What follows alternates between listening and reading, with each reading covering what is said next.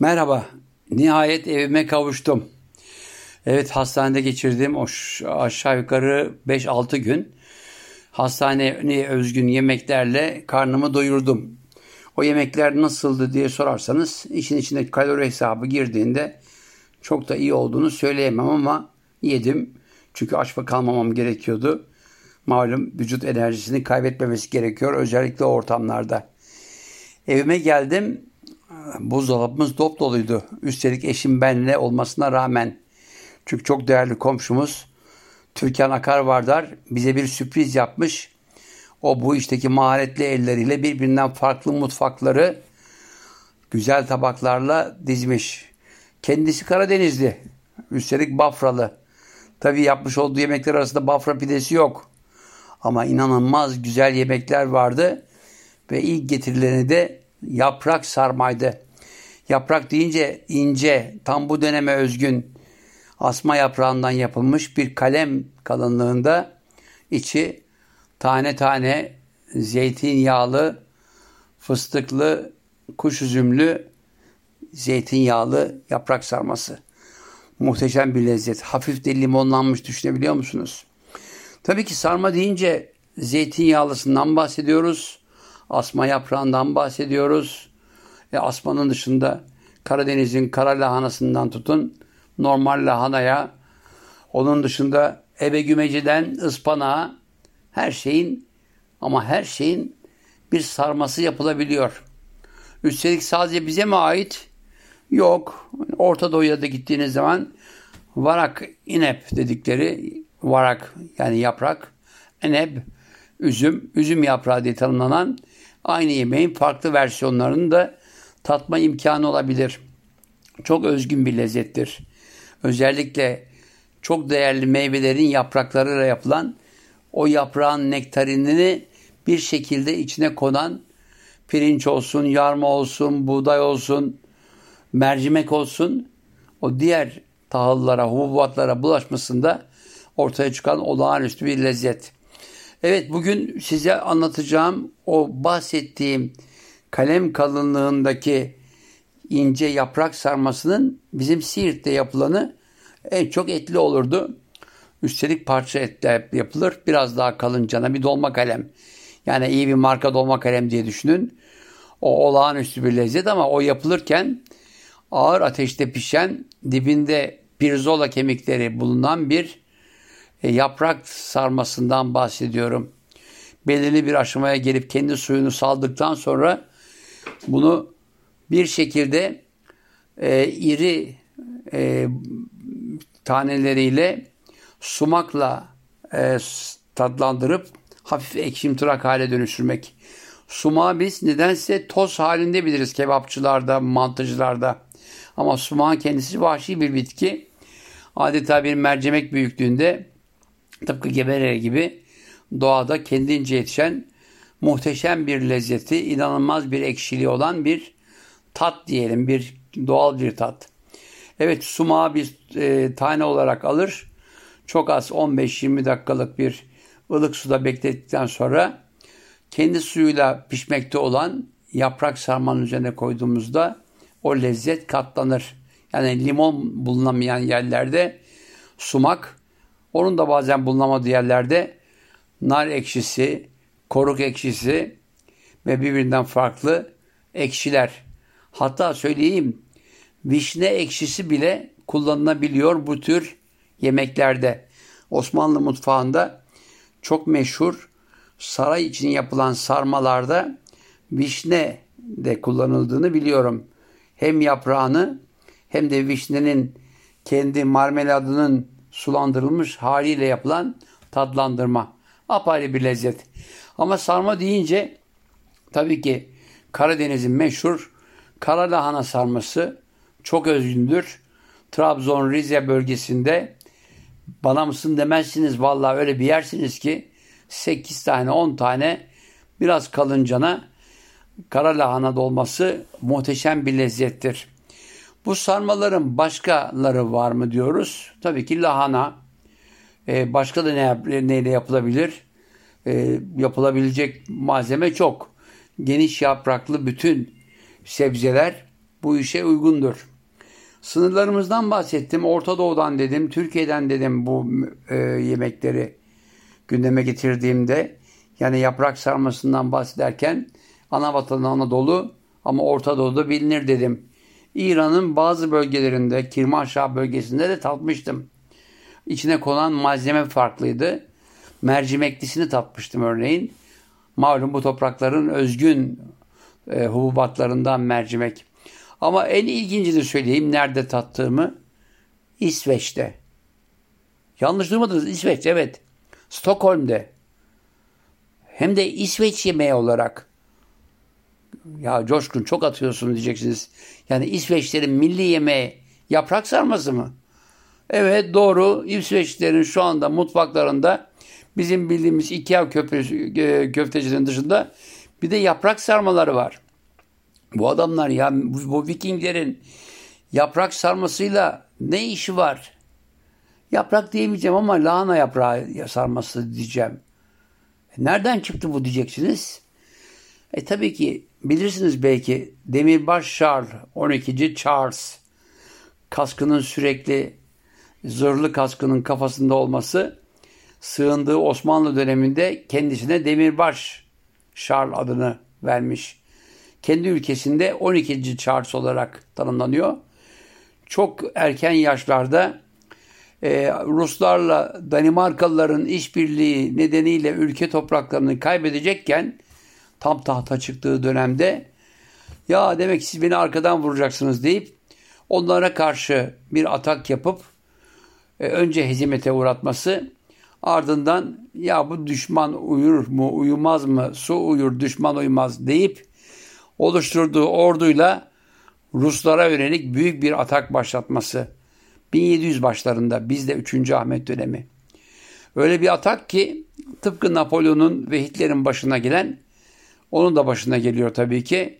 Hesaplayamadığı kış koşulları ordusunu fethetmeyi düşündüğü Moskova'nın önlerinden alıp ta güneyde Osmanlı toprakları olan bugünkü Moldavya'ya ait bir bölgede Osmanlı'ya sığınmasını sağlıyor. Binlerce askeri ve insanıyla beraber. Osmanlı sığınma talebini kabul ediyor. Padişah 3. Ahmet. Kendisi önce saraya konuk ediliyor. Ve bu süre içinde sarayda inanılmaz besleniyor ama tadı damağında kalan lezzetlerden bir tanesi de lahana sarması. Evet, sorunlu bir dönemler geçiyor.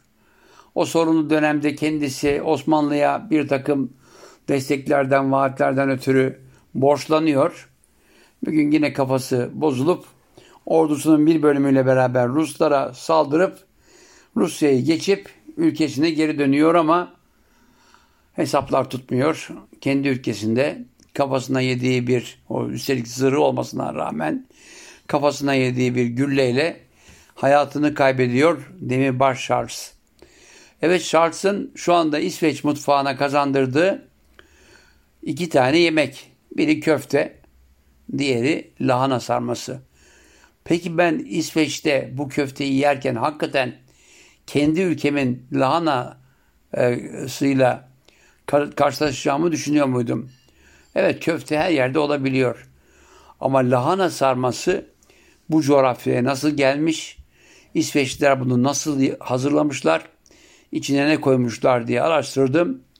Birebir bizim lahana dolmasının, lahana sarmasının aynısı diyorum. Gerçek söylüyorum. İçine konulan baharatın bile ölçüsü aynı.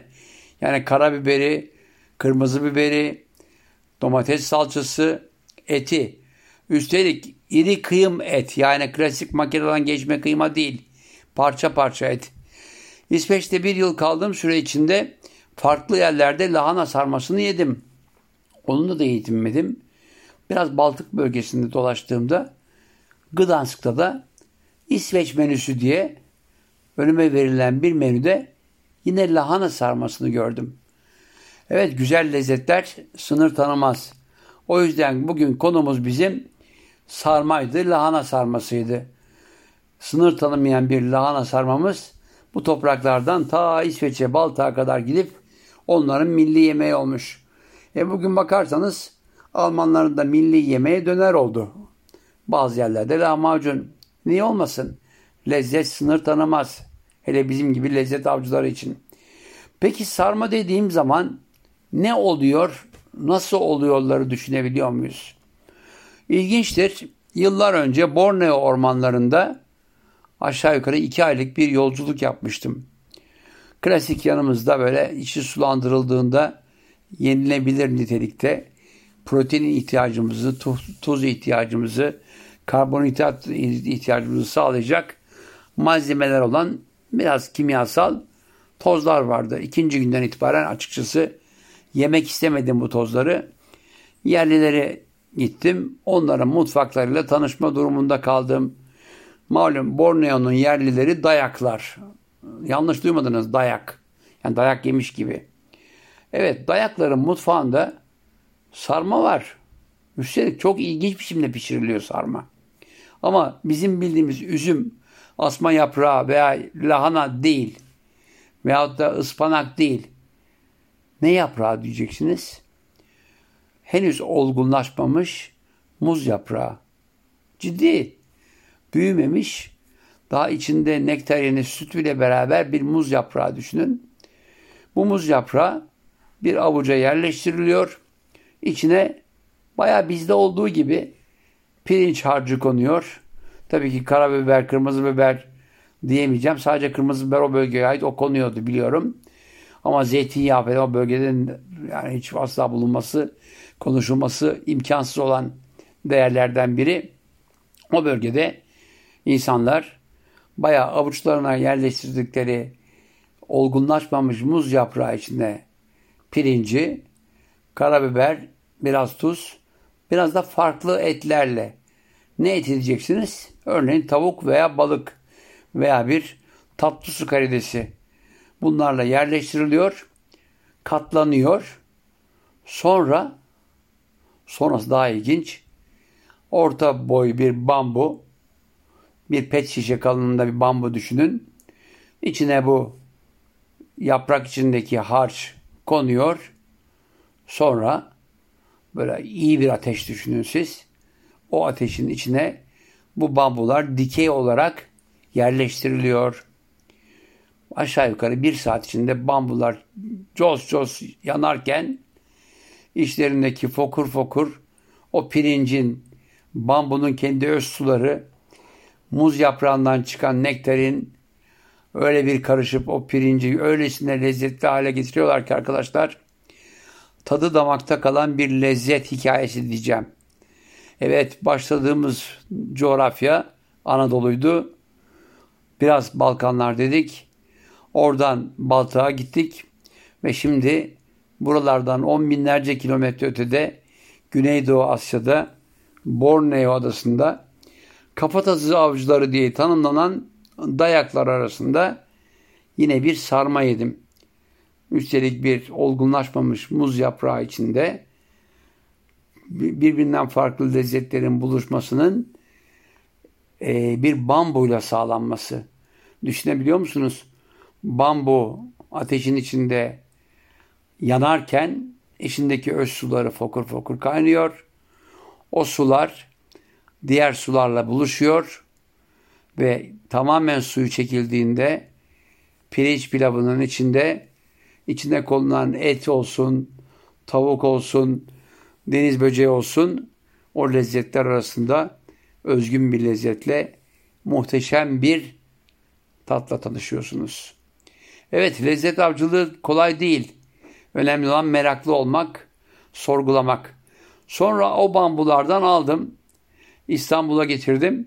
Tabii ki yakma ihtiyacım yok burada. Çünkü çok değerli benim için. Birkaç pişirimlik şekilde o bambuları kullandım.